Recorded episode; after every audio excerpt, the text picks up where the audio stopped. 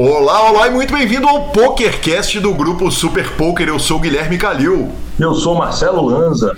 E chegamos à entrevista de Carol Martins, jogadora multimídia, jogadora de poker, escritora, apresentadora, atriz. Claro que falamos disso tudo lá na entrevista. Lembrando, claro, o PokerCast é trazido a você pela GG Poker, pela Pay for Fun e pela SX Poker muitas participações, sugestões, promoções e comentários no nosso e-mail é pokercast.gruposuperpoker.com.br, Instagram e Twitter, arroba Guicalil e arroba Lanzamaia. Nosso telefone é 31975189609 para entrar no nosso grupão do WhatsApp, grupão que está bombando essa semana e claro para nos mandar mensagens de áudio que a gente toca aqui com o maior prazer. E bora para a nossa sessão de notícias, começando com ele, Bracelete. Veio o segundo da série, o 27 do Brasil. Exatamente, Lanzinha. E veio por ótimas mãos, né, cara? Um cara que joga muito, que é gente boa demais, que é entusiasta dos Mixed Games. Geraldo César foi o grande campeão do PLO Secret Bounty, evento de 1.050 dólares pelo título, ele leva 67.567 dólares. Lanzinha, que homem! Que homem, que homem, justíssimo, né? Consagrando uma carreira justa e vitoriosa, né? Exatamente, ele que teve múltiplas passagens aqui pelo PokerCast, o grupo Super Poker, então a gente deixa os parabéns para esse gigante.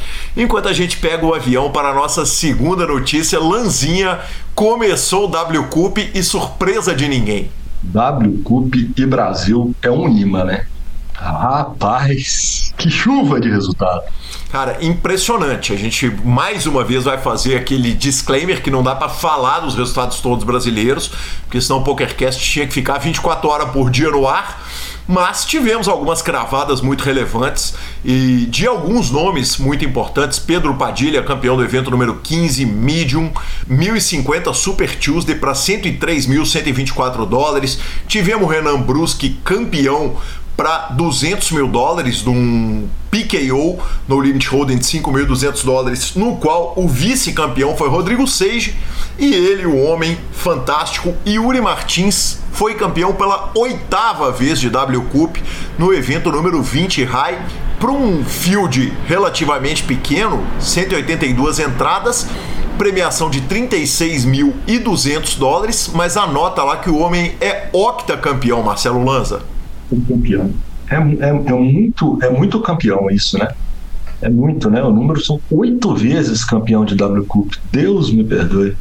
que homem maravilhoso. Lanzinha, uh, apareceu em todos os lugares. Uh, a mesa do evento número 15, Low, você tinha falado sobre Brasil e W Cup e o que dizer de uma mesa final em que todos os integrantes eram brasileiros, cara, impressionante, bonitinho demais, né? Eu recebi o print do rádio, recebemos de todos os lugares, foi lá no grupo do PokerCast. O grande campeão foi Eduardo Fai, 56 mil 837 dólares. O evento foi o 109 no Limit Hold'em Super Tuesday.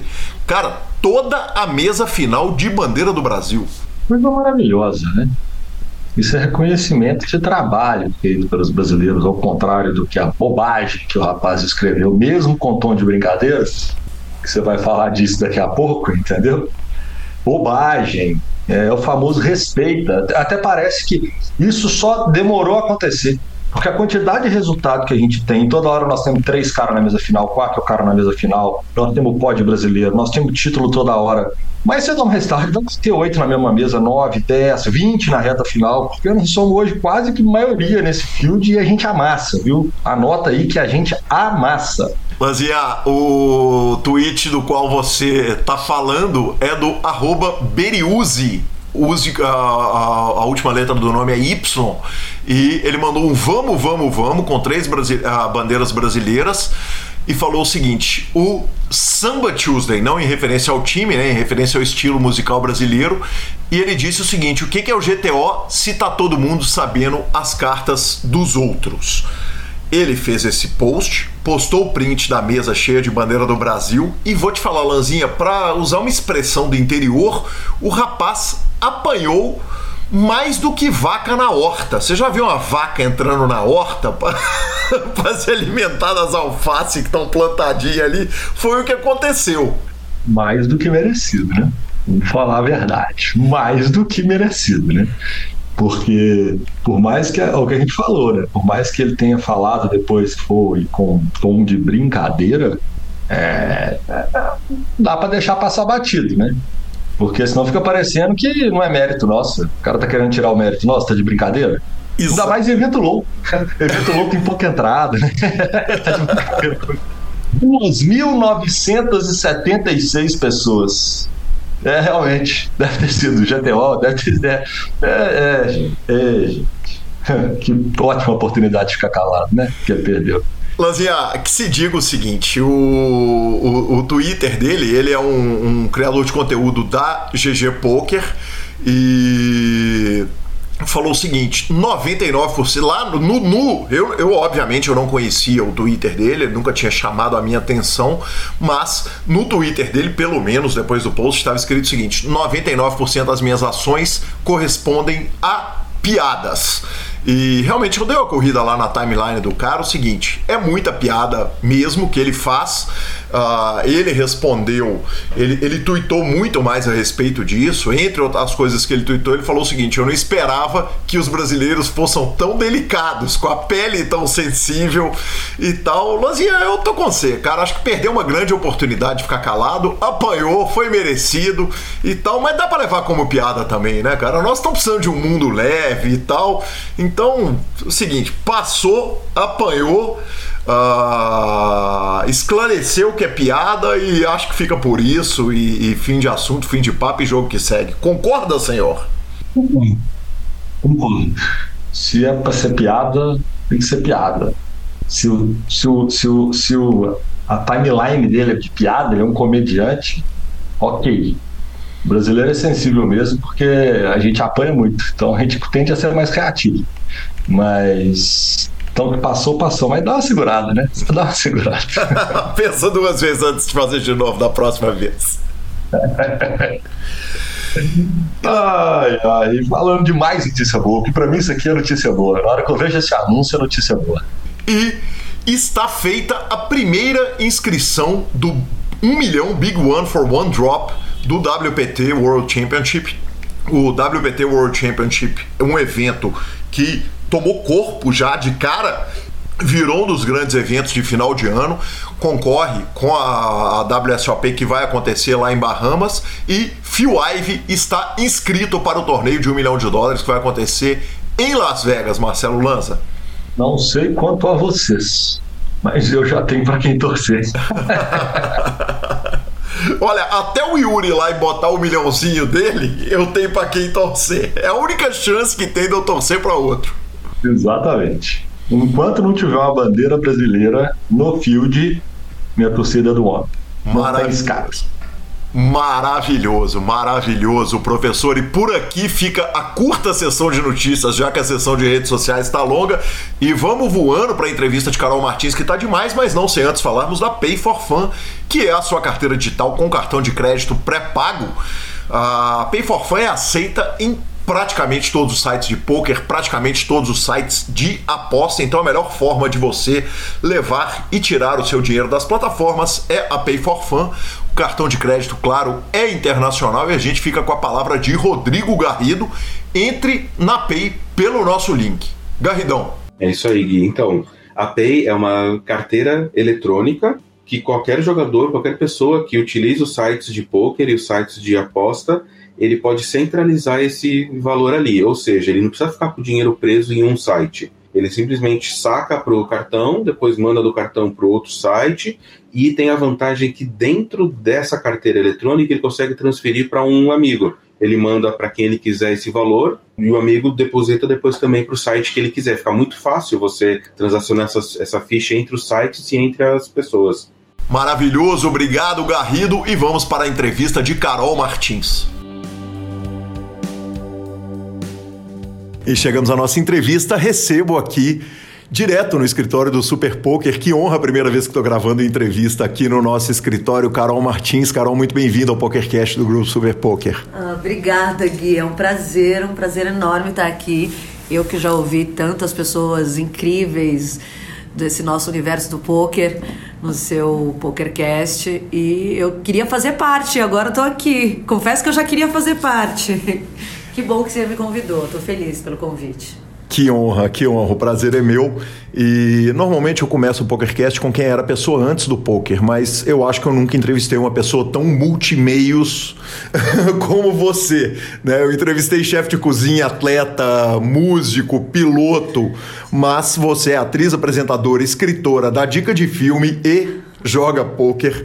Uh, conta pra gente um pouquinho dessa vida fora do poker para quem por acaso não te conhece. Gente, é engraçado que eu costumo dizer, na verdade, a minha assessoria de imprensa diz que eu sou um produto complicado. Eu amo isso, um produto complicado, porque eu faço mil coisas e tem gente que só conhece a Carol escritora, tem gente que só conhece a Carol é, da Mox, que vocês ainda esqueceu de falar da Mox, né? Que é a minha produtora de conteúdo audiovisual. E tem gente que só conhece a Carol, jogadora de pôquer. Aí as pessoas ficam meio curiosas para entender quem é a Carol de verdade, da onde eu vim, né? E por que que eu cheguei no poker. Então, minha história basicamente começou como atriz. Eu cresci atriz, achei que seria atriz pro resto da minha vida, era isso que eu queria fazer da minha vida. Se você visse vídeos meus de criança, você ia entender, assim, era o tempo inteiro fazendo performance pra família, de final de ano, eu fazia peça, apresentação. Então, assim, desde pequena eu sabia que eu queria ser atriz. Então, eu fiz teatro muito cedo, comecei com 14 anos, aí na minha primeira escola de teatro, aí depois eu fui para outra, aí depois eu decidi fazer, é, me formar em artes cênicas, aí eu fiz Macunaíma, aí me formei no Macunaíma, e aí paralelamente a isso, eu falei, cara, quero fazer uma faculdade, né, também para é, para somar. E aí eu era muito isso, assim, sonho de criança, né? Eu queria ser atriz de televisão, sabe? Eu queria fazer novela.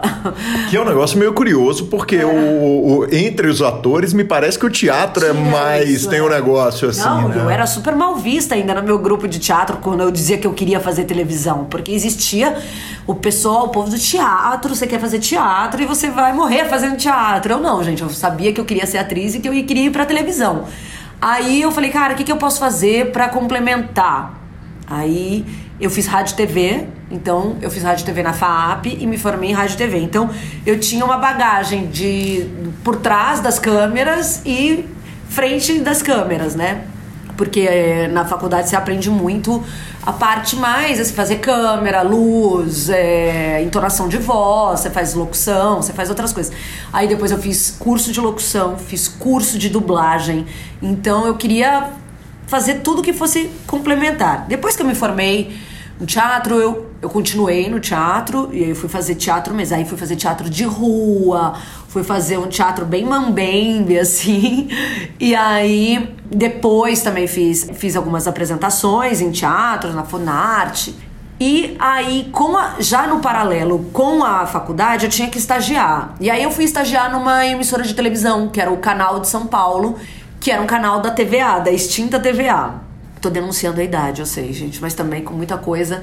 Aí, aí eu fui estagiar no canal de São Paulo. E aí, olha isso, eu estagiava naqueles programas de venda de joia, sabe? De leilão de joia. Falei, cara, eu, fazia, eu queria fazer qualquer coisa. Você Ai, fazia frente? Fazia não, frente da câmera? Fazia não? atrás, mas aí depois, como eu não aguentava, porque eu queria, né, exibicionista, eu queria aparecer de algum jeito, aí depois eu pegava já o microfone, aí eu virei a pessoa que falava e virei diretora do programa. Aí eu vendo que eu tinha espaço, como que uma estagiária podia virar diretora de um programa assim tão rápido? Eu falei, gente, vou apresentar um projeto para apresentar um programa. Aí eu apresentei um, aí eu vi o que não tinha na grade, eu pesquisei o que não tinha na grade, não tinha na grade programa de moda. Eu não entendia nada de moda, não sabia nada de nada. Eu falei, mas eu vou apresentar um projeto para apresentar e dirigir um programa de moda. E aí eu apresentei e eles toparam. E aí eu comecei a apresentar o Be Fashion, que é esse programa de moda que eu apresentei durante oito anos na TVA. Então eu cobria São Paulo Fashion Week, Fashion Rio, aí tinha Casa de Criadores, E tinha esses outros eventos de moda, né? Então eu cobria os eventos e depois, quando não tinha evento de moda, eu entrevistava os estilistas, ia no ateliê deles e a gente falava um pouco sobre a trajetória deles. Meio que a gente tá fazendo aqui, que você tá fazendo comigo, eu fazia com os estilistas. Mas aí mostrava um pouco das roupas e a gente falava um pouco como eles chegaram até ali e um pouco sobre o futuro deles, o que eles esperavam. Então, oito anos só moda, moda. Então, cobrindo eventos de moda e fazendo essas entrevistas nesses ateliês desse, dos estilistas. Aí eu fui cansando, cansando, assim, não aguentava mais moda, sabe? Não aguentava mais. Aí eu migrei, aí acabei criando um programa de que era de moda com gastronomia. Ai, gente, uma loucura, juro. Eu fui inventando, ia inventando coisas e as pessoas iam aceitando. Aí eu entrevistava pessoas da moda nos restaurantes favoritos, fazendo os pratos deles, que eles mais gostavam, enfim. Aí depois eu realmente cansei. Mas por que, que eu cansei? Porque neste meio tempo eu tive meu primeiro casamento e no meu primeiro casamento ela era, ela tinha uma produtora de conteúdo audiovisual. E aí ela falou: "Por que, que você não vem trabalhar comigo também?" Então eu comecei como assistente dela que é um pepino trabalhar com cônjuge, né? Não, Vamos gente, e convenhamos. Assim, foram quatro anos e depois a gente separou e a gente continuou sócias, assim, eu virei sócia, né? Enfim, comecei como assistente e depois a gente foi trabalhando muito bem juntas. Aí a gente separou, mas a gente entendeu que a gente trabalhava muito bem juntas. E aí depois eu acabei virando sócia dela e trabalhamos juntas até hoje, assim, como sócias. É, não deixa de ser menos complicado, mesmo depois de ter separado, porque você tem uma intimidade imensa com a pessoa. Mas a gente trabalhava muito bem juntas, assim, e começou a dar muito certo. Então, é, ela já tinha a Mox, que é essa produtora, a Mox Produções, e eu hoje sou sócia da Mox com ela. E a Mox é, é uma produtora de conteúdo audiovisual um pouco boutique que a gente fala, é bem conceitual. A gente faz conteúdo audiovisual para eventos mas eu coloquei o meu lado teatral, artista, artístico na Mox. Então a gente tem bailarinos e a gente faz é, performances, live performances com bailarinos. Então a gente cria, desenvolve e entrega. Então o bailarino interage com as imagens. A gente faz muito videomapping, eu faço muito lançamento de carro, lançamento de produtos. São eventos grandes que a gente conseguiu colocar um pouco de arte nestes eventos, né? Então, assim, sou artista, né? Minha essência é artista, é de, de artista. Não tem como eu fugir disso, assim. Se eu não se eu não estiver executando arte de alguma forma, eu acho que eu vou que eu fico mal, assim, sei lá, nem sei, não consigo enxergar. Bom, depois disso, eu, vou eu já vou chegar no poker, gente, eu sei, vai, é, está perto. Depois disso, bom, paralelamente a isso, eu, come, eu escrevia. E aí eu escrevia poesia. Bom, poesia no Brasil, a gente mesmo falou agora, a gente falou agora há pouco, assim, é muito difícil, né? É muito difícil ter um público de poesia, é muito difícil você acreditar que você é um bom escritor de poesia, enfim. É, eu escrevia para mim, para pessoas, para paixonites, sabe? Não era nada sério. Mas aí, no meio do caminho, eu fiquei muito amiga de uma pessoa que eu era muito fã, que é a Fernanda Young. E a Fernanda, ela lia as minhas coisas. Eu comecei a ter coragem de trocar as coisas que eu escrevia com a Fernanda. E a Fernanda disse: você precisa escrever. Você precisa publicar. Você precisa publicar e as pessoas precisam ler o que você escreve, porque é bom. E, e ela falou: com sorte será poeta, que a gente sabe que é muito difícil. Mas assim, a Fernanda não dava muitos, não dava muito aval de nada. Ela assim, claro que ela era uma pessoa muito doce, enfim, mas ela era muito crítica também.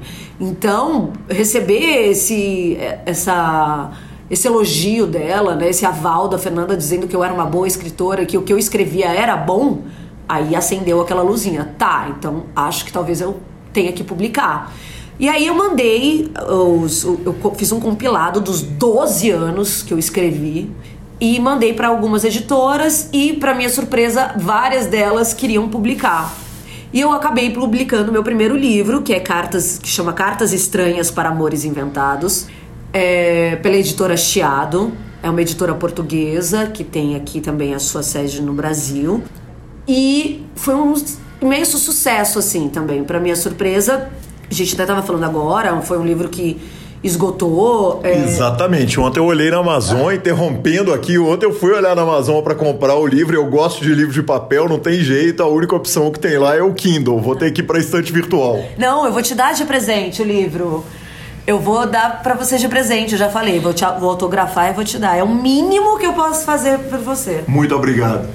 E, enfim, o livro tem a contracapa. A contracapa foi escrita pela própria Fernanda, falando sobre o livro e sobre mim. E uma dor no coração, porque ela faleceu antes do livro, do livro ser publicado. Ela faleceu em agosto e o livro foi publicado em dezembro de 2019. Mas a gente fez um lançamento muito lindo, fiz um lançamento muito bonito é, na Cartel e com muita homenagem para ela, porque sem, se não fosse ela, eu não teria publicado o livro. E então várias amigas minhas, atrizes da minha época de atriz e todas assim, aí a Mariana Ximenes, a Bel Wilker, a Ju Schalke, a Natália Rodrigues, todas amigas minhas, assim, a Miranda Cassim, cantora, que também é minha amiga. É, elas fiz, a gente fez um sarau, assim, elas leram um pouco é, umas poesias do livro e a Renata Yang, irmã da Fernanda, que também é bem minha amiga, ela leu o texto da Fernanda. Então foi muito emocionante. Eu li partes do livro também. Foi bem emocionante o lançamento, assim. Eu fiquei bem surpresa. A gente nunca acha que as pessoas vão. No, assim, ainda mais primeiro lançamento, assim, primeiro livro, você acha assim, ó, gente, assim, eu tava com muito medo. Eu demorei dois anos de revisando um livro de poesias de pouquíssimas páginas, de 80 páginas, assim. Então eu imagina meu nervoso. Você sempre acha que você, você depois que você lança o livro, ele não é mais seu, né? Ele vira, ele é do mundo. Então você tá aberto a críticas, a qualquer coisa. E eu que tenho ascendente em Virgem, então para mim assim, críticas, eu queria entregá-lo com perfeição, sabe? Mas é isso, assim, fiquei muito feliz com o resultado e pretendo lançar mais livros. Então assim, na minha cabeça, esse livro sempre foi uma trilogia. O segundo livro, ele já existe, existe um escopo dele e espero lançá-lo em breve. E aí eu te conto e aí você pode falar para as pessoas também. Mas nada a ver com poker.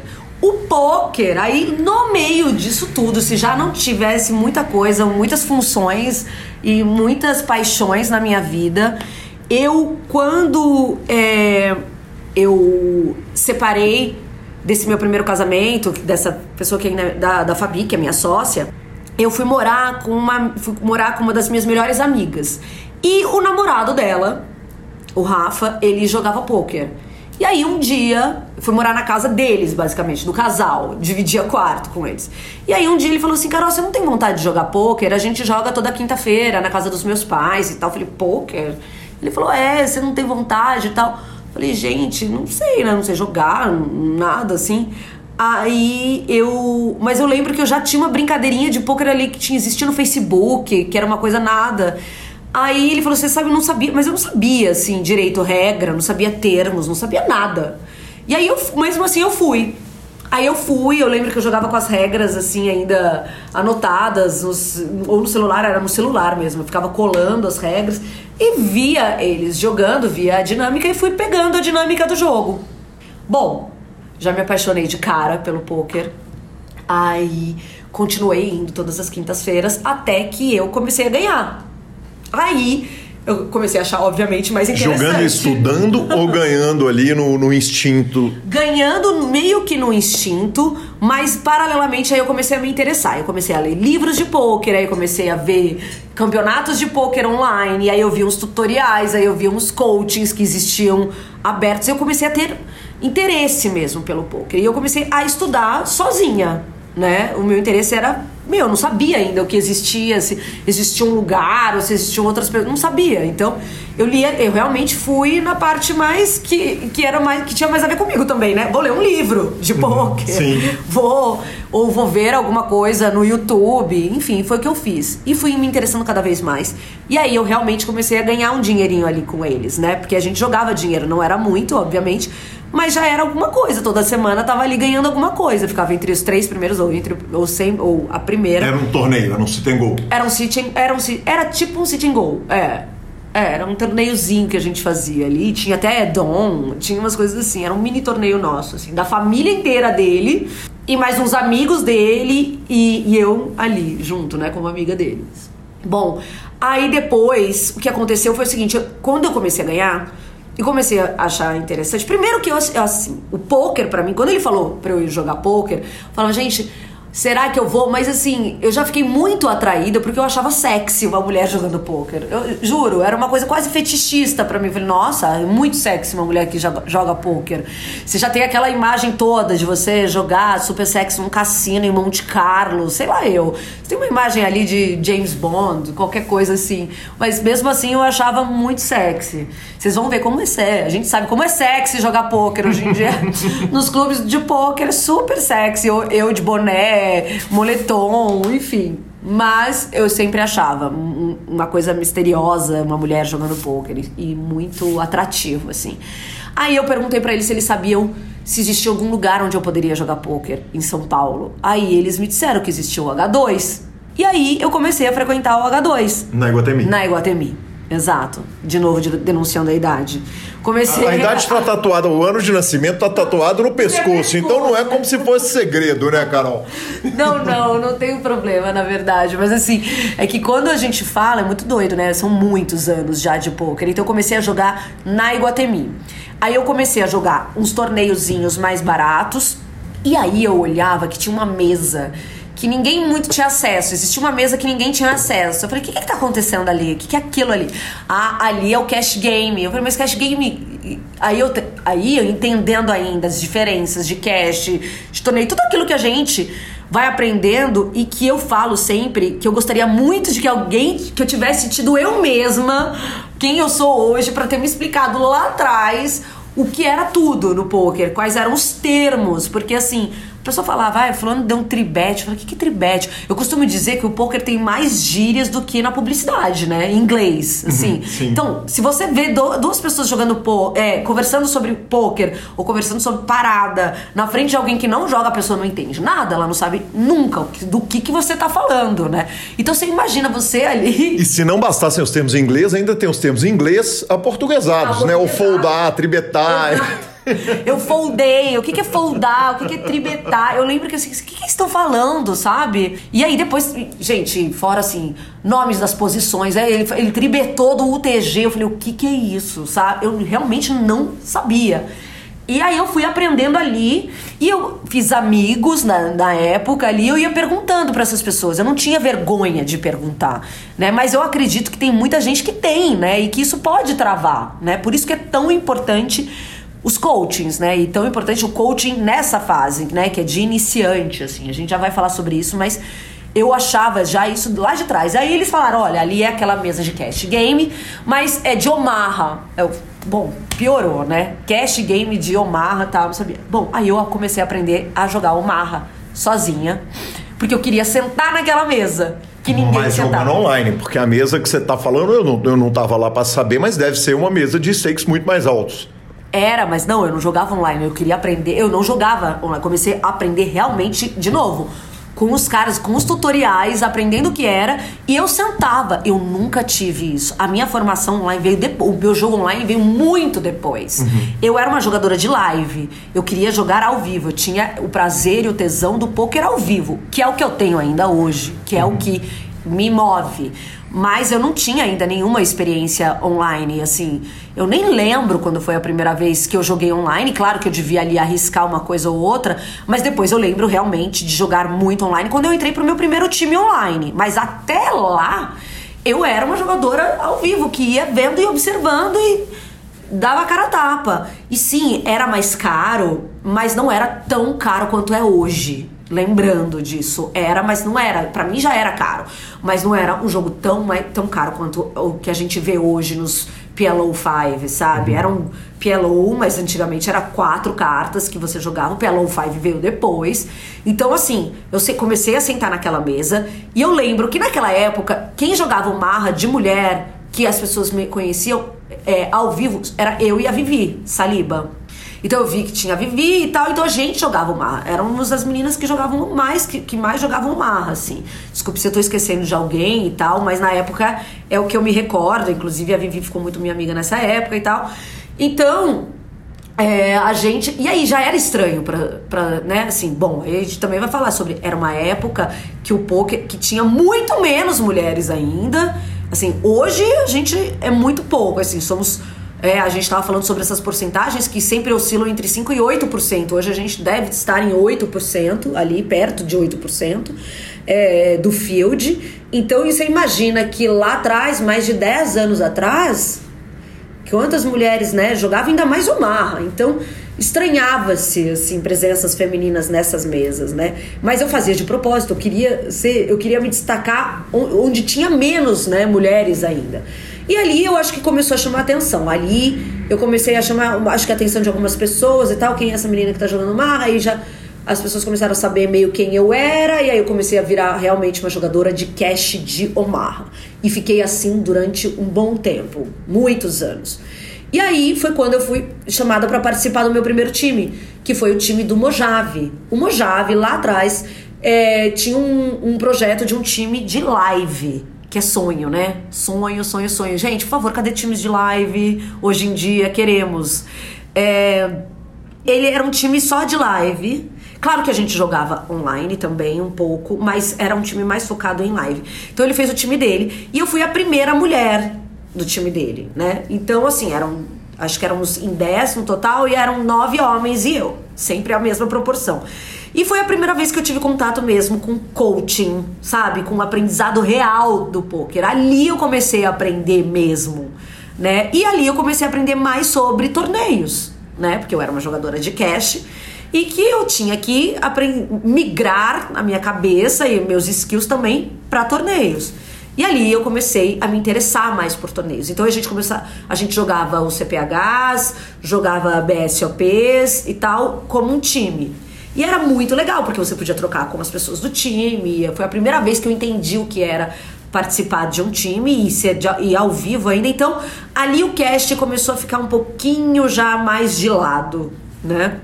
Mas eu ainda com paixões com paixão América. Não dá para você ser uma jogadora de cash de Omar e largar isso 100%. É muito difícil. Você sabe porque você, é, você joga é, Omar. Então, assim, não tem como a gente largar a paixão pelo Omar. É muito difícil. Muito e é duro sentar no break na hora que todo mundo vai no break. Não é o seu break, não é você que define a hora que você vai chegar, a hora que você vai sair. Quer dizer, tem implicações graves para quem tá acostumada Sim. com o rolê do seguinte: você pode tomar banho na sua casa, chegar três horas da manhã no clube, que o jogo vai estar tá rasgando lá e você chegando não, e assim, nova. Imagina, e... é, eu saía do H2, gente, por favor, não me julguem. Eu saía do H2 muitas vezes, assim, meio-dia, uma da tarde do dia seguinte. Óbvio que o jogo rebolava. É óbvio que se eu tivesse no ferro, eu ia ficar até, até mais. Assim, olha, não sei se isso é um segredo das pessoas do H2 ou não, mas a gente chegava a fumar cigarro ali no final. Te acendia o cigarro, gente, ó, 11 horas da manhã, né? Não tem mais ninguém, só tem essa mesa aqui de fumar um acidente de cigarro. Mas assim, hoje em dia, imagina, isso nunca, né? Mas é, eu. Mas me desgastava muito, obviamente, eu virar à noite ou eu jogar muito essas madrugadas. É, obviamente, nessa época eu estava solteira, né? É, essa era uma pergunta, cara. A pergunta era se você estava casada ou solteira nesse momento. Olha, eu já fui casada, eu estou no meu quarto casamento, Gui. Mas, assim, é, nesta época especificamente eu não estava casada, porque se eu tivesse casada, não, não dava, né? Não tinha a menor condição.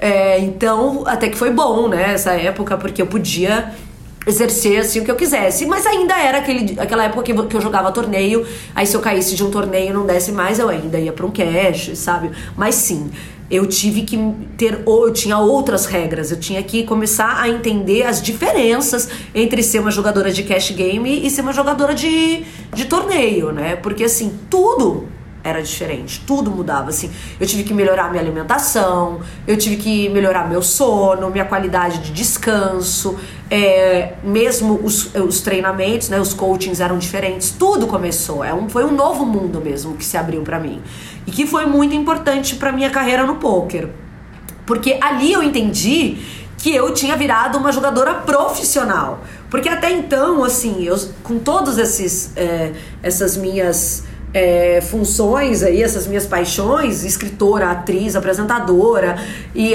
aí diretora na Mox, escritora, ali todas essas coisas. Eu ainda achava que o poker era um hobby, né? Porque mesmo que eu, o dinheiro do poker já fizesse parte da minha renda, eu ainda não entendia isso como eu não me entendia ainda como uma jogadora profissional. Mas quando eu vou pro meu primeiro time, eu entendo, tá? Agora eu sou uma jogadora profissional de poker, mesmo que minha renda não seja 100% do poker, grande parte ou pelo menos metade ou mais disso vinha começou a vir do poker, né? Então, pelo menos meio a meio ali. Então, até hoje o poker é assim, o poker ele tem metade, assim, parte, uma parte muito grande da minha renda. Então, por isso que somos considerados jogadores profissionais, né? Porque é uma das nossas profissões, né? Então, assim, é... então foi ali que eu aprendi também que é, o meu dinheiro não era meu mais só, né? Você aprende a ter outra responsabilidade sobre monetária, fazer planilha tudo, que querendo ou não, eu já deveria fazer isso na época do cash, né? Que se diga, né, Carol? Você foi a menina craque de matemática na escola, o que é muito curioso para alguém que tá tão envolvida com artes, né? Via de regra, a turma das artes não é a turma da matemática, e em todas as matérias, todas as aparições suas citam o fato de que você era campeã das Olimpíadas de Matemática menininha, né? Exatamente, porque assim, da onde que vem, né, a parte de exatas na cabeça, né? Todo mundo acha que assim, ou você é de exatas ou você é de humanas, né? E na verdade, eu pequena, eu sempre amei muito matemática, eu era muito boa de matemática, e, mas ao mesmo tempo eu me destacava muito na, em humanas. E depois, como eu sabia que eu queria ser atriz, eu acho que eu fui deixando de lado esse, esse lugar mais matemático, mas eu tenho um eu sempre tive um raciocínio muito lógico, né? E eu acho que isso me ajudou muito no poker. Mas ser atriz, ter a formação de atriz, Gente, é por isso que assim, talvez que o poker online ainda não me pegue de, na mesma paixão do poker live. Porque assim, eu falo isso e as pessoas dão risada. Eu consigo saber se o cara tá mentindo pelo batimento cardíaco dele na jugular. Entendeu? Assim, eu vejo o batimento cardíaco, eu tô vendo. E as expressões, assim, isso, porque o ator, ele é, um, ele é um observador, né? O ator que não é observador, ele nunca vai ser um bom ator. Uhum. Então, você poder juntar isso, assim, a observação que eu sempre tive de atriz, com também o poker face que você pode né, exercer ali e você ter essa frieza muitas vezes de uma decisão muito difícil e de não demonstrar essa né, não demonstrar essas emoções, você tem que ser muito ator, muito atriz. Todo jogador de poker é um pouco ator, gente, não tem como, né? Então, querendo ou não, juntar a matemática, essa observação do ator e também uma coisa que eu amo muito, eu sempre falo, eu amo muito meditar. E o poker para mim não deixa de ser uma meditação ali. São horas, a gente fica ali 12 horas na mesa. Quem que fica bem e focado 12 horas numa mesa fazendo a mesma coisa? Você tem que ter muito, assim, muito foco e, e muito discernimento, assim, e, e muita é, muito, você tem que ser muito regrado, né? De uma certa forma. Eu sei que tem gente que não é e que se dá muito bem. Então, assim, que bom. Interrompemos rapidamente a entrevista de Carol Martins para falar que a GG Poker tem o brinde diário, Lanzinha. Tô jogando todo dia. É ticket de Spin and Go, ticket de Battle Royale, uma forma de ouro de você construir seu bankroll lá na GG. Acompanhe também a WSOP pela GG Poker e voltamos para Carol Martins. Menos, né, Carol? É. Isso está acabando, né? A gente, é, já que a gente é da Iguatemi, eu posso dizer que a gente está, se a gente não é da mesma geração, porque eu sou mais velho que você um tanto, mas é, a gente é de uma geração que era possível ser muito desregrado e ser muito vencedor, porque o jogo era muito fácil o que deixa de ser realidade e a cada dia menos, né? A cada dia mais é difícil, sem ter regra, é, conseguir ganhar no jogo e você é uma jogadora que não bebe, além de tudo. Pois é, e aí todo mundo estranha, né? Eu amo isso. É, eu não bebo há 20 anos, eu não bebo álcool há 20 anos e não como carne vermelha ao mesmo tempo. Então faz 20 anos que eu não bebo e não como carne vermelha. E assim, eu não sei nem como seria. Então, 20 anos, né? Como eu já denunciei a idade, assim, eu parei de beber com 19 anos. Então, assim, parar pra pensar. É... São mais de 20 anos, né, na real. Mas, é, se você parar pra pensar, se eu bebesse esse tempo todo e com poker, e jogando poker e tantas horas, eu acho que talvez eu não tivesse essa, essa mesma desenvoltura, assim. Eu realmente é, sou uma pessoa notívaga, uma pessoa que fico muito bem, assim, as horas todas que eu tô ali jogando e acordada, muito inteira. E acho que não beber me dá sim uma certa vantagem, né? Muitas vezes. É claro que eu também poderia relaxar mais, eu sou uma pessoa sempre tensa, né? Eu tô sempre tensa, eu sou muito rígida comigo, né? Eu me cobro demais, eu sou muito correta. É, então isso tudo vai somatizando. Poderia, putz, Carol, dá uma, bebe um pouquinho hoje, né, para dar uma relaxada. Então assim, não relaxa nunca, né, basicamente. Mas é que o poker realmente eu amo, né? Eu, eu amo muito, né? Então amar muito facilita.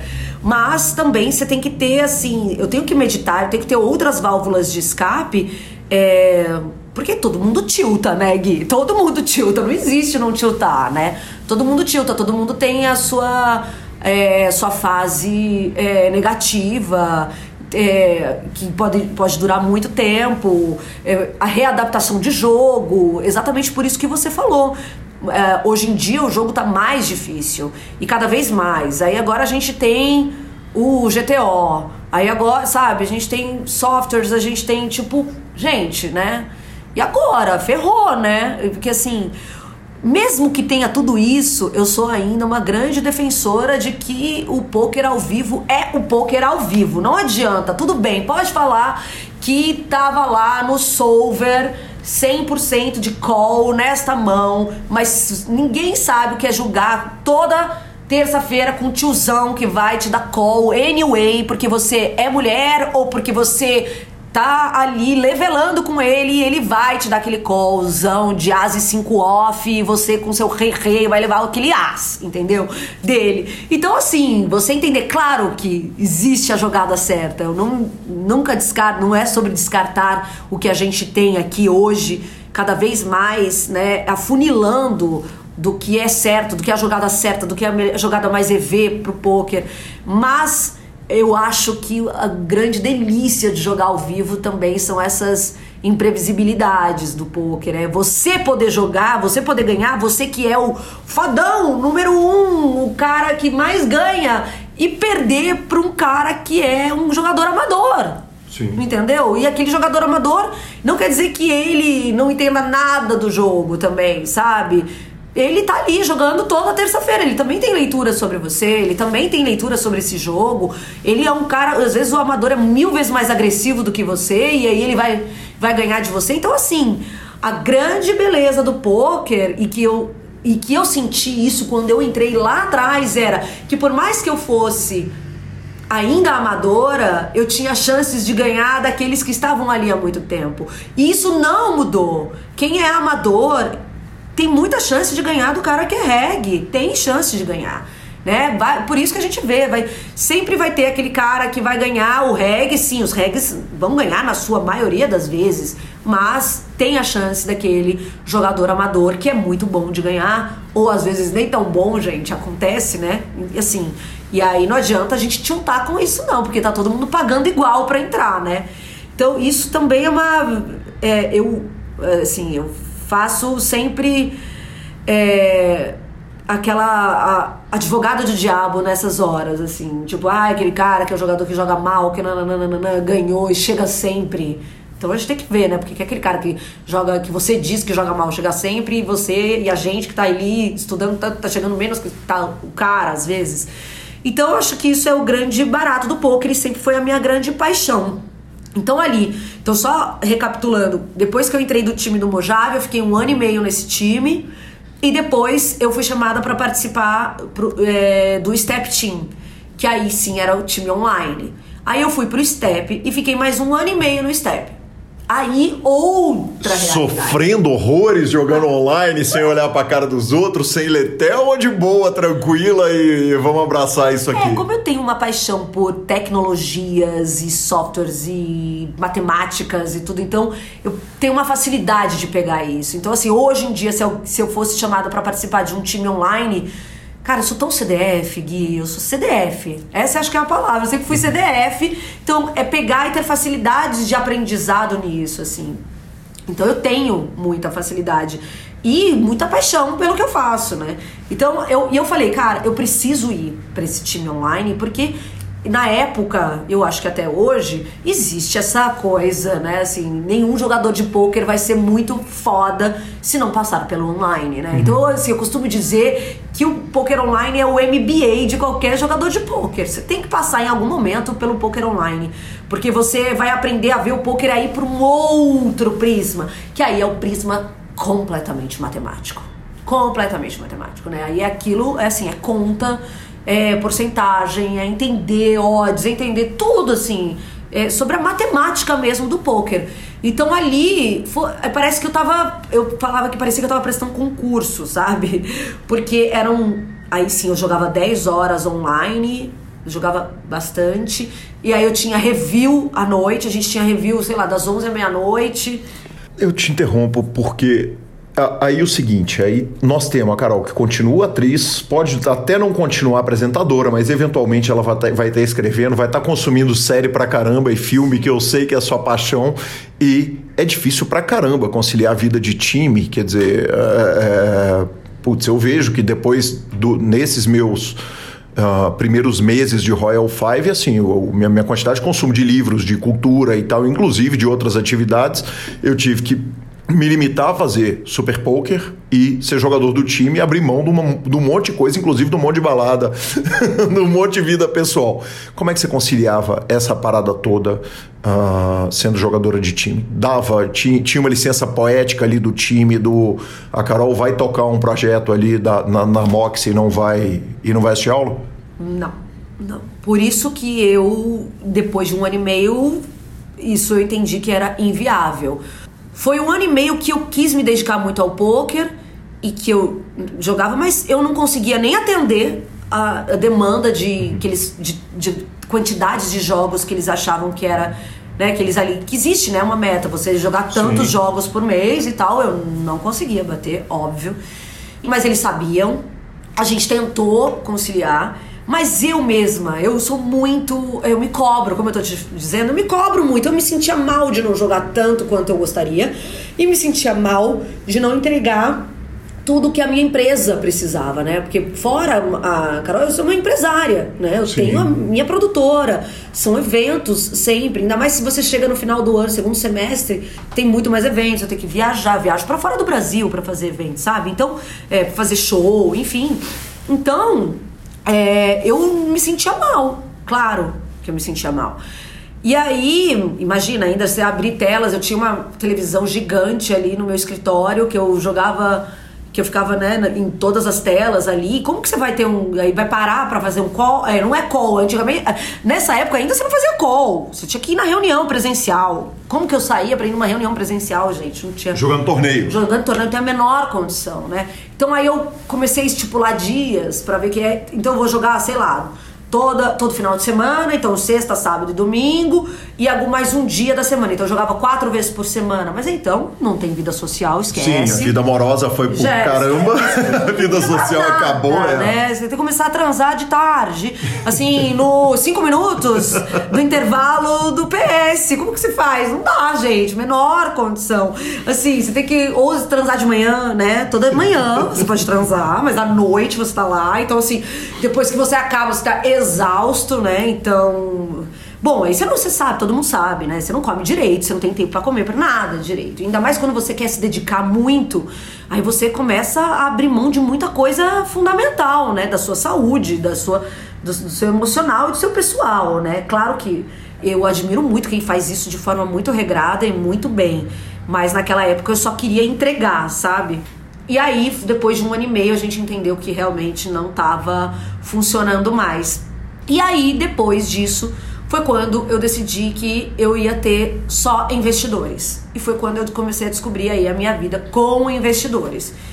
E desde então, desde que eu saí do Step, que eu tenho, que eu hoje em dia tenho backers, né? Que assim, os meus investidores cada fase da minha vida eu tive alguém ou que, é, que tinha a ver. No começo eu entendia que os meus investidores poderiam ser pessoas que tinham a ver somente com a questão é, do poker ou financeira, ou, mas hoje em dia eu já vejo outras questões.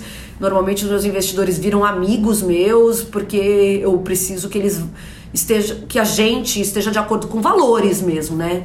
de vida e de outras coisas, não só monetariamente. Não dá para lidar com um investidor que é de fora do poker, né? Explicar essa variância e tal é um trampo tão grande que quer dizer, eu, já, eu, dá, dá Eu já tentei, já tive, Mas, exatamente, não tem a, a variância, uma coisa assim. Como que você vai falar? Você não tá dando retorno para essa pessoa, sei lá, seis meses, às vezes. Como que você vai explicar a variância, vai explicar isso, assim? É, e eu acho, e falando outra coisa, você eu jogo live, muito mais do que online. Jogar live, a gente sabe, a variância, assim, não tem como não te pegar. Porque, assim, live, você vai jogar quantos torneios?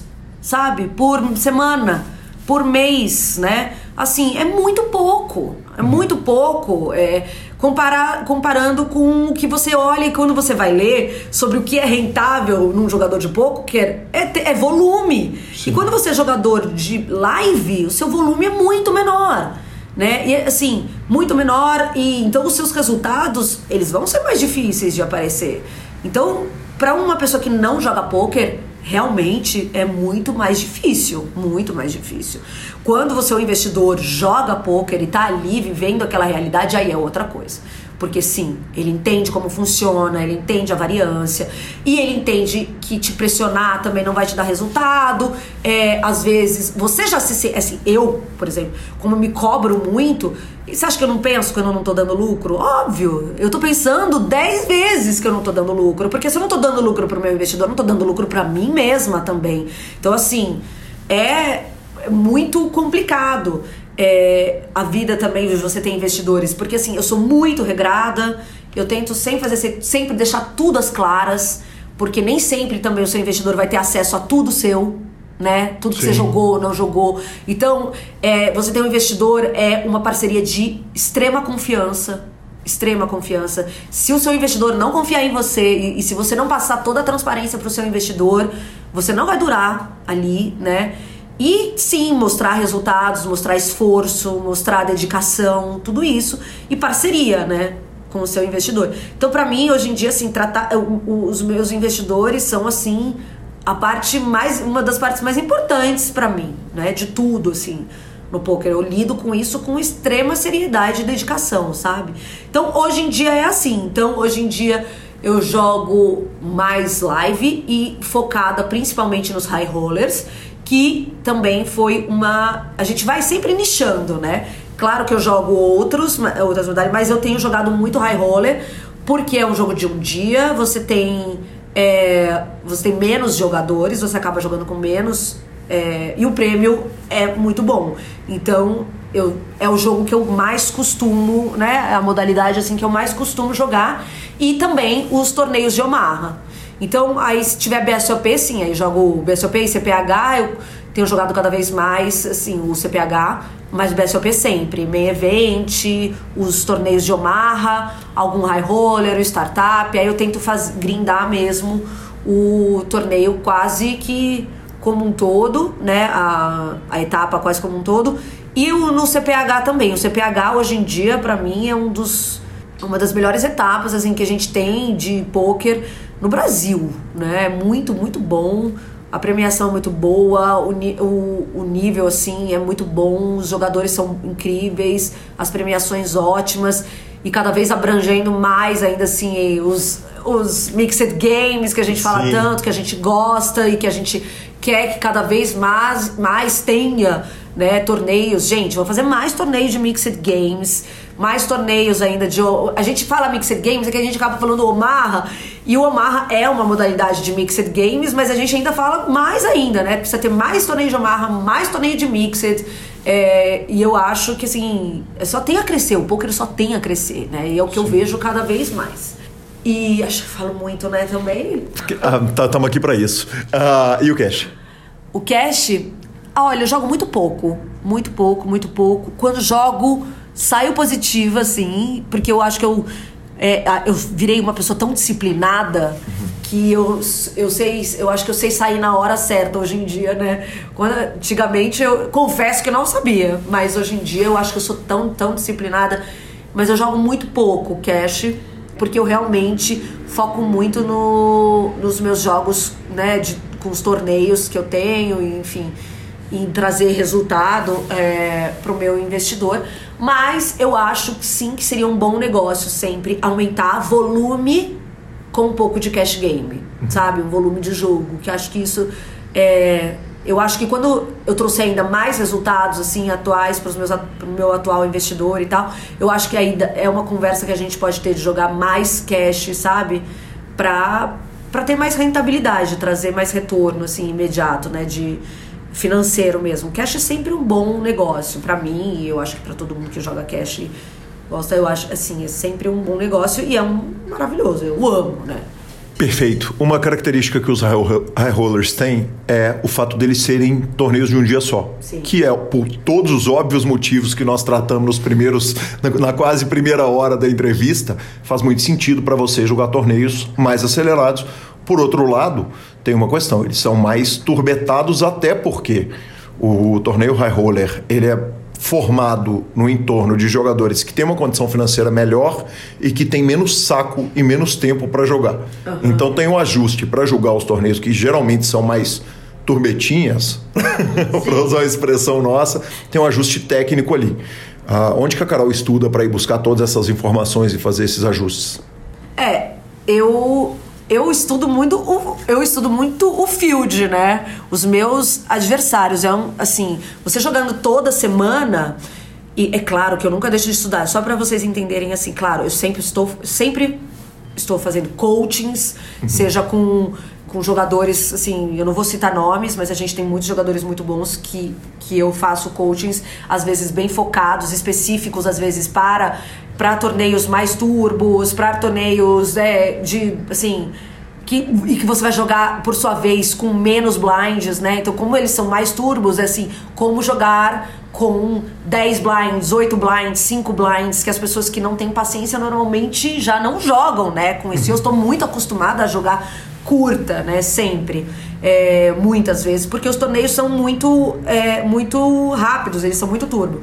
Mas sim, sempre estudo e tô sempre, assim, eu não deixo, além de estudar com os profissionais, de estudar de sempre livros, novas, é, os novas, eu sempre dou dicas também no meu Instagram de novos livros, novas coisas é, que a gente, que os jogadores podem ler, porque eu acho que isso ficou muito datado para muita gente, né? Mas tem livros muito bons com estratégias muito boas, assim, de todos para todos os tipos de torneio, todos os tipos de modalidade.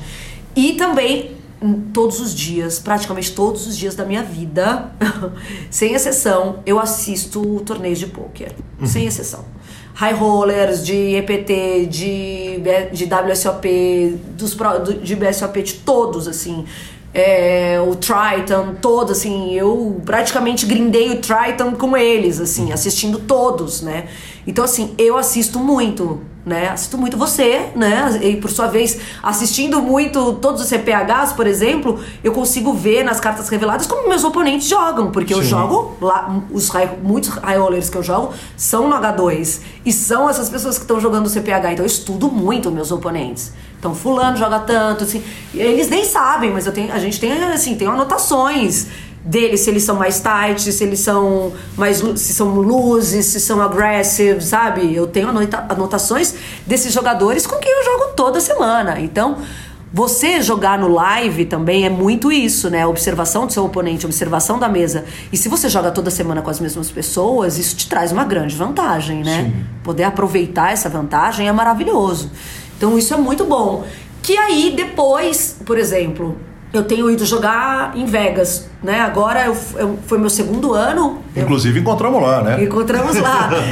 eu joguei o ano passado, assim, como é, de fato. Eu já tinha ido um ano anterior, mas eu não tinha ainda jogado nada de fato do WSOP. Eu fui e joguei cash, porque eu ainda jogava mais cash e tal. Depois, eu, o ano passado foi o primeiro ano que eu fui mesmo pra jogar o WSOP. Eu fiquei 15 dias. E aí, esse ano de novo, eu fui e fiquei 15 dias. Espero que o ano que vem eu vá para ficar um pouquinho mais. Mas aí é um negócio. Hoje em dia eu sou casada, então agora eu tenho que negociar um pouco mais esses dias mas pretendo ficar mais. Aí a gente pergunta, putz, aí você não conhece nada do field, você não conhece essas pessoas, né? Como que você adapta? Assim, não, o jogador de por isso que o jogador de poker precisa estudar para ele saber lidar com qualquer tipo de field, né? A gente tá falando, primeiro eu tô falando da minha realidade que eu vivo semanalmente e depois eu falo da minha realidade que eu preciso trazer para minha como jogadora de pôquer, né? Porque é uma realidade muito diferente. Quer dizer, você jogando os high rollers aqui, você tem o field muito bem dividido uhum. entre jogadores que têm uma condição social muito boa e que tem uh, são, são, tem a malandragem óbvia da, da, da, vivência na mesa de poker, mas que são, não são extremamente técnicos. E, obviamente, numa cidade igual São Paulo, você tem os craques todos que vão grindar esse torneio. Você tem o Norson, Stetson, enfim, esses uhum. caras todos que uh, grow. que vão uh, fazer esse grind. Na hora que você chega nos Estados Unidos, você está pegando um jogador que joga muito mais barato e que normalmente é um jogador que não é alfabetizado no jogo mesmo, né? Que, num país que não tem nem poker online. Gente, passei tanto nervoso, nem me fale. Assim, você passa nervoso Vegas. Você passa nervoso. Não, não vá falar mal do recreativo que morre um panda lá na Ásia toda vez que alguém fala. Por isso que eu falei que eu não vou, eu não vou falar mal nunca, como eu não falei no começo. Eu falei que é importante e o, e o recreativo vai chegar. O amador Sim. ele vai chegar. Mas assim, você passa raiva, porque não tem como, você tá jogando ali contra 3 mil pessoas. O Gladiator eu joguei contra 20 mil pessoas e fiz ITM. Assim, você tem que soltar fogos de artifício. Você fazer um ITM num Gladiator de 300 dólares. E assim, é, e pra gente, você jogar assim. E outra coisa, eu, por exemplo, meu high roller aqui não é o meu high roller lá. Né? O meu high roller aqui é um torneio básico lá. Né, de mil dólares, uhum, entendeu? Sim. Então, assim, e mil dólares todo mundo tem. Todo, toda pessoa que, que mora fora do Brasil vai ter. O brasileiro ali sua, né? Assim, os, os sul-americanos suam, mas todo, eles têm para eles mil dólares seria mil reais, né? Então, assim, para, se você parar para pensar, então você tem que ajustar completamente o seu jogo. Você tem que ajustar muito o jogo lá é, tem que ter muito mais paciência e que, graças a Deus, eu acredito que seja o meu maior skill no poker é a paciência. Assim, muita gente fala assim, nossa, essa paciência está lá com três blinds e volta pro jogo e faz mesa final. Gente, porque é isso, para mim a paciência é fundamental no poker. Então, lá fora, se você não tiver paciência, se você não for regrado, se você não jogar o seu a game, assim, você tem que jogar seu A game todos os dias, porque senão você não vai chegar e não vai fazer ITM. Mas assim, Vegas é maravilhoso. Acho que todo jogador de poker deveria ter a oportunidade de jogar em Vegas. Porque é você simplesmente respirar tudo aquilo para qual você é apaixonado e aquilo que você faz. Então, assim, esse ano, por exemplo, foi completamente mais regrado ainda do que o primeiro ano que eu fui. Porque no primeiro ano você chega em Vegas caramba, tô aqui em Vegas, tem tudo, né? E todo jogador de poker ama cassino. Quem falar que não ama, tá ali. Então, assim, são muitas, né, tentações ali. Você tem desde os, os jogos ali de azar, você tem, sei lá, uma maquininha, você tem um show, você tem um sei o quê, você tem mil coisas em Vegas, né? Então, você, assim, se chegar lá como um jogador profissional, é você saber que você vai estar tá lá para jogar poker né? Claro que você vai ter o seu descanso tal, mas que você precisa saber para o que você foi.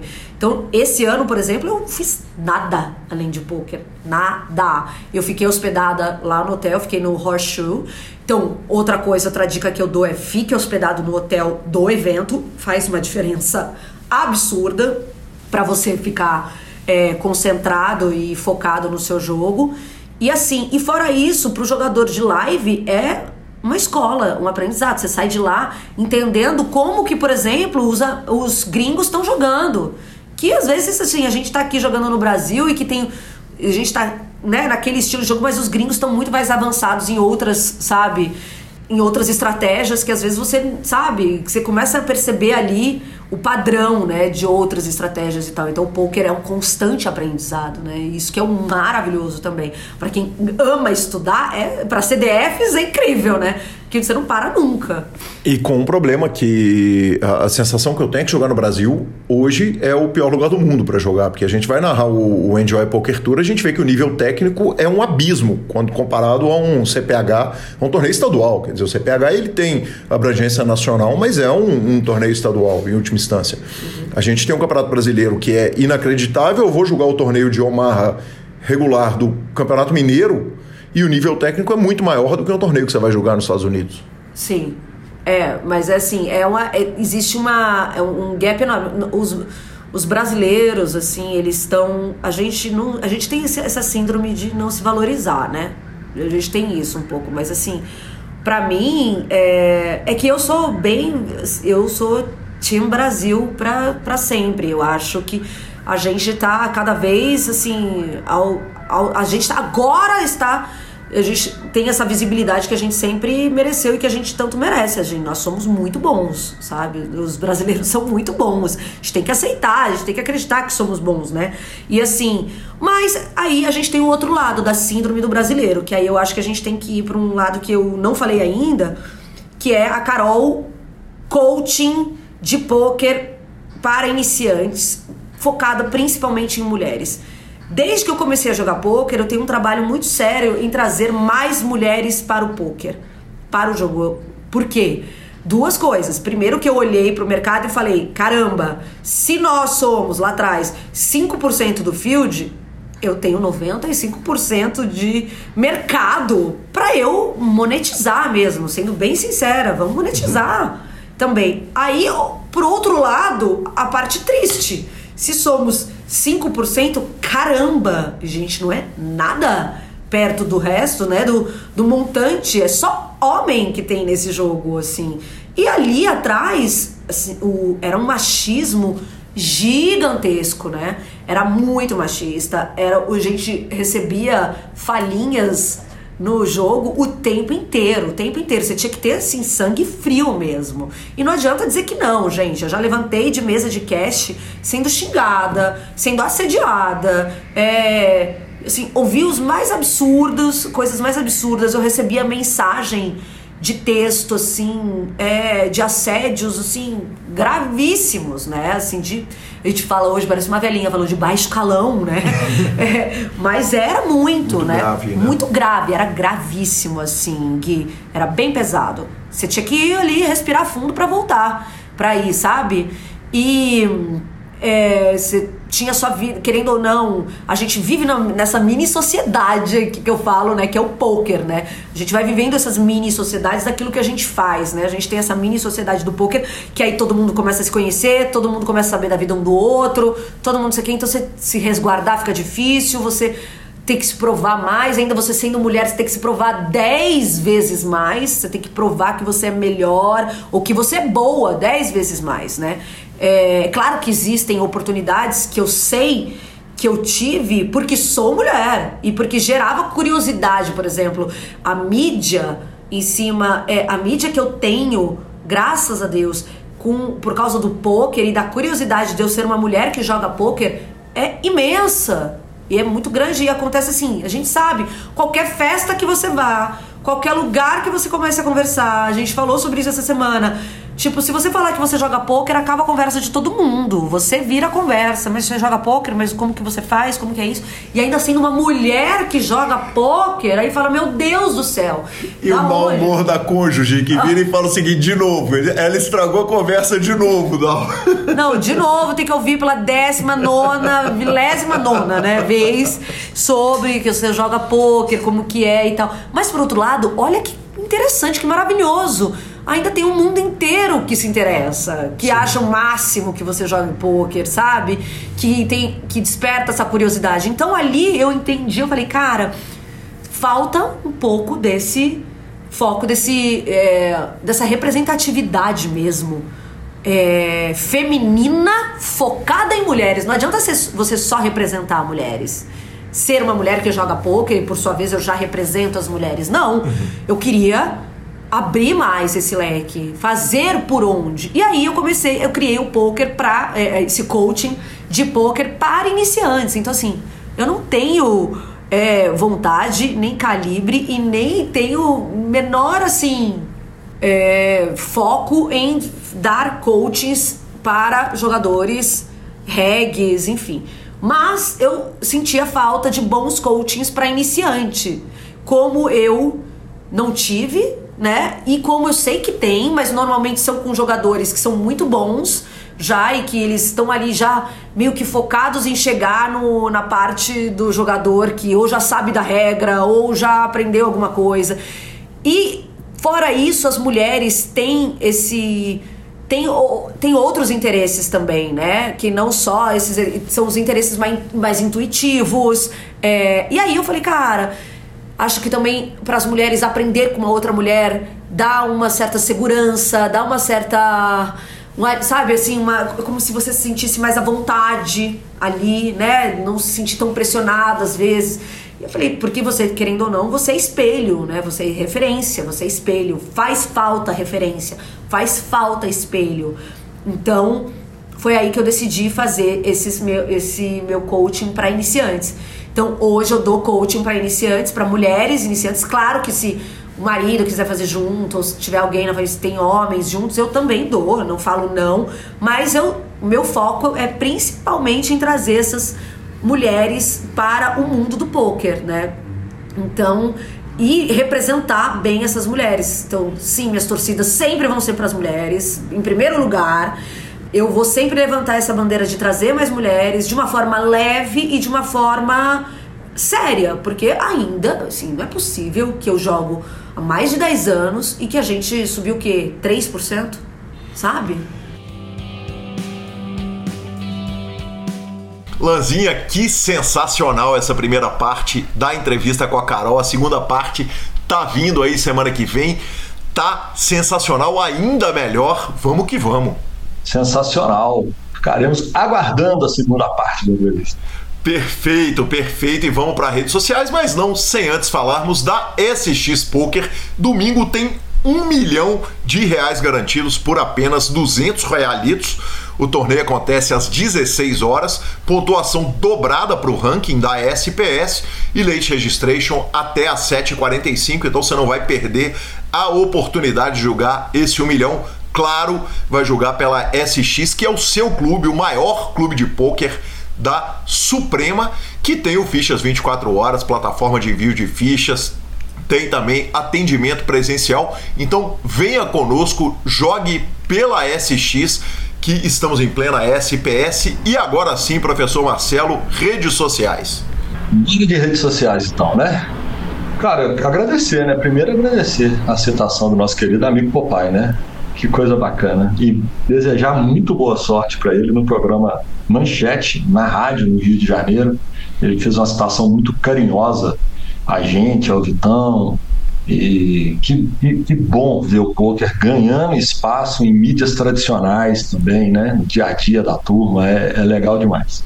Cara, Marcos Popai, que tá convidado para o PokerCast, estou preparando uma pauta, aliás, tá uma pauta daquelas e. Eu não vou nem adiantar, não. Aguardem, aguardem que vai ser uma daquelas fantásticas e bombásticas. Obrigado, querido Popai. Ainda tivemos, professor, nosso querido Maurício Paulino fazendo sua quarta mesa final de W Cup na carreira, agora de Badug, o homem joga pouco, mas quando joga brilha. Nessa, nesse W Cup ele simplesmente jogou três eventos de Mixed Games e fez três ITMs. Que homem! Sim, tá ajustado não? Tá, tá maluco. Não, o homem tá lá no Piauí velejando, aí ele para pra jogar e forra. Que fase, senhor. Que fase, senhor. E deu zebra ali no torneio da Royal Five, falando em fase?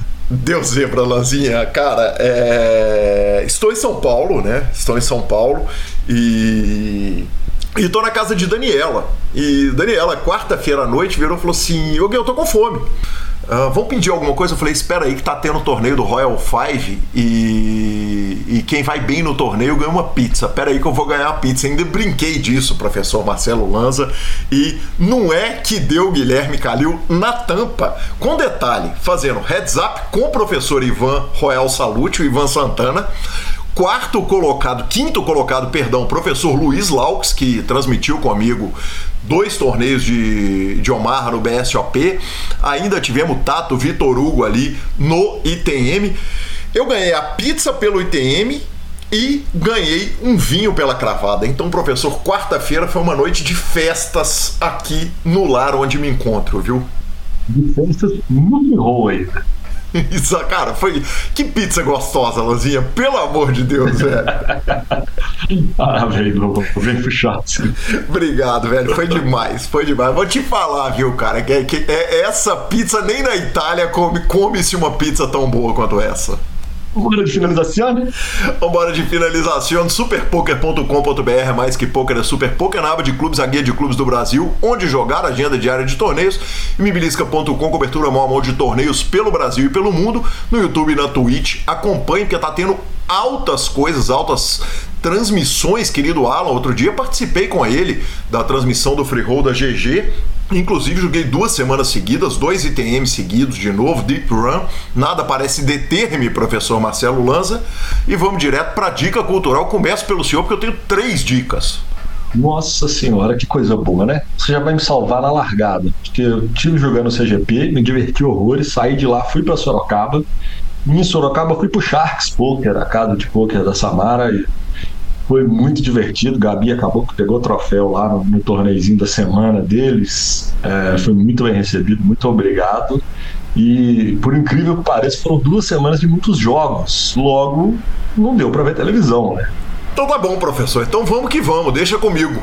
Eu terminei de ler El Quaderno de Maia, da Isabel Allende. A história desse livro, é, eu tinha falado que eu estava esperando terminar de ler para dar a, a, a, dica. A história desse livro foi o seguinte: aqui no prédio onde me encontro tem uma, uma mesinha que é o seguinte: você deixa um livro, pega um livro ali. Uh, é, é, realmente uma mesa de troca de livros. Eu passei, tava esse livro em espanhol. Admito que escolhi o livro por causa do idioma, né? Eu tô na luta pelo, no, no aprendizado ali de espanhol. Eram 450 páginas, professor. Parabéns. Obrigado. Parabéns a todos os envolvidos. Obrigado, mas eu grindei, cara. Eu não conhecia a obra da Isabel Allende, que é uma escritora super premiada, uh, chilena, e. Cara, foi, foi demais. Foi uma leitura divertidíssima. O livro é, é um livro pesado, mas é muito bacana, muito legal. O nome do livro em português é igual é em espanhol, O Caderno de Maia, e, e, e valeu cada minuto. Para além disso, Lanzinha, tô assistindo Only Murders in the Building, temporada 3. Eu fiz o grind todo, assisti as duas primeiras temporadas para poder chegar na 3. Primeira temporada sensacional, a segunda temporada sensacional e a terceira temporada começou fraquíssima, viu, professor? Ela. Uma hora ia dar ruim, né? É, uma hora ia dar ruim, cara. A história esgota, o prédio esgota, né? É, cara, um, um, um elenco extraordinário. O Derivado Cast está fazendo um episódio de podcast para cada episódio da temporada, ela tá saindo aos poucos. Eu tava assim, até o quarto episódio eu tava aterrorizado de tão ruim que a série tava. No quinto e no sexto ela eu comecei a tomar assim algum carinho com ela, vou te falar, eu tô me divertindo muito mais com os episódios do Derivado do que com o Only Murders. A série ainda não terminou, mas a tendência é melhorar já que ela tá tão ruim. Começou a respirar por aparelho, já deu um sinalzinho de vida, então, pelo menos. Ô, Luzinho, eu tô te vendo e não saiu o áudio do tanto que você riu ao término do meu comentário. Então. Ela tá, ela tá respirando por aparelhos, é isso. Respirando por aparelhos. Eu vou ela, de... ela deu um sinal de vida. Eu vou admitir que mais de uma vez eu já virei e falei assim: vamos parar de assistir isso? E a resposta que eu tomo é o seguinte: não, já chegamos até aqui, vamos terminar. Então tô lá, tô assistindo.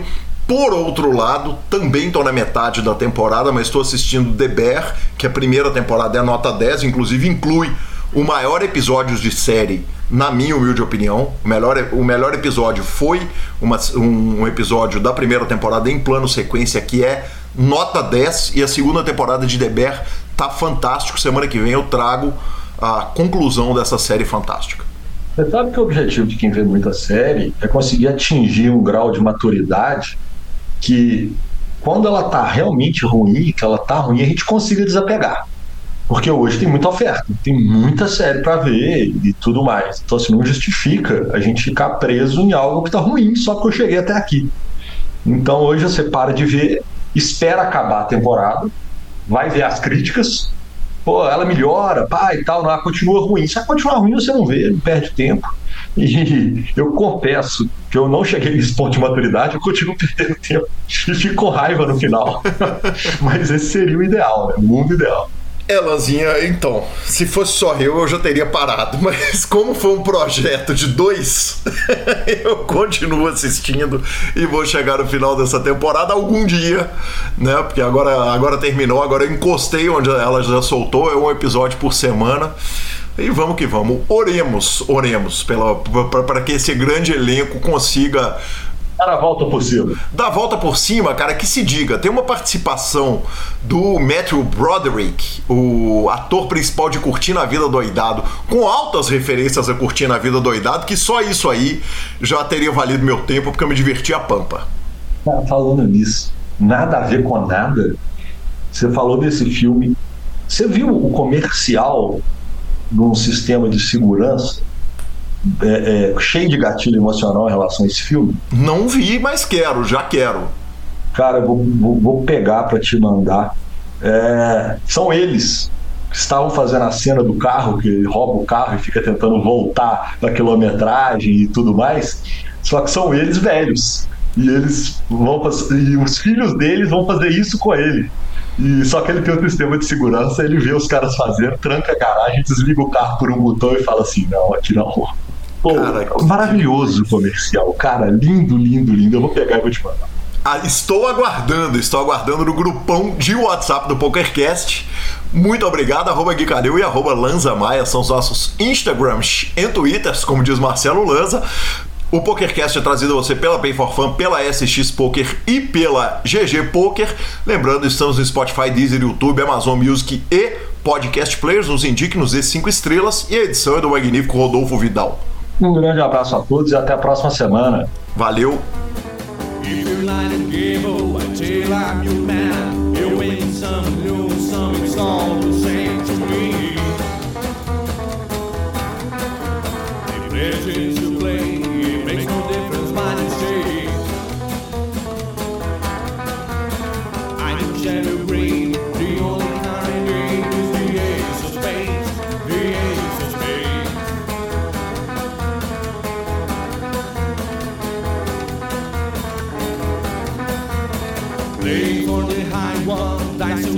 esclavo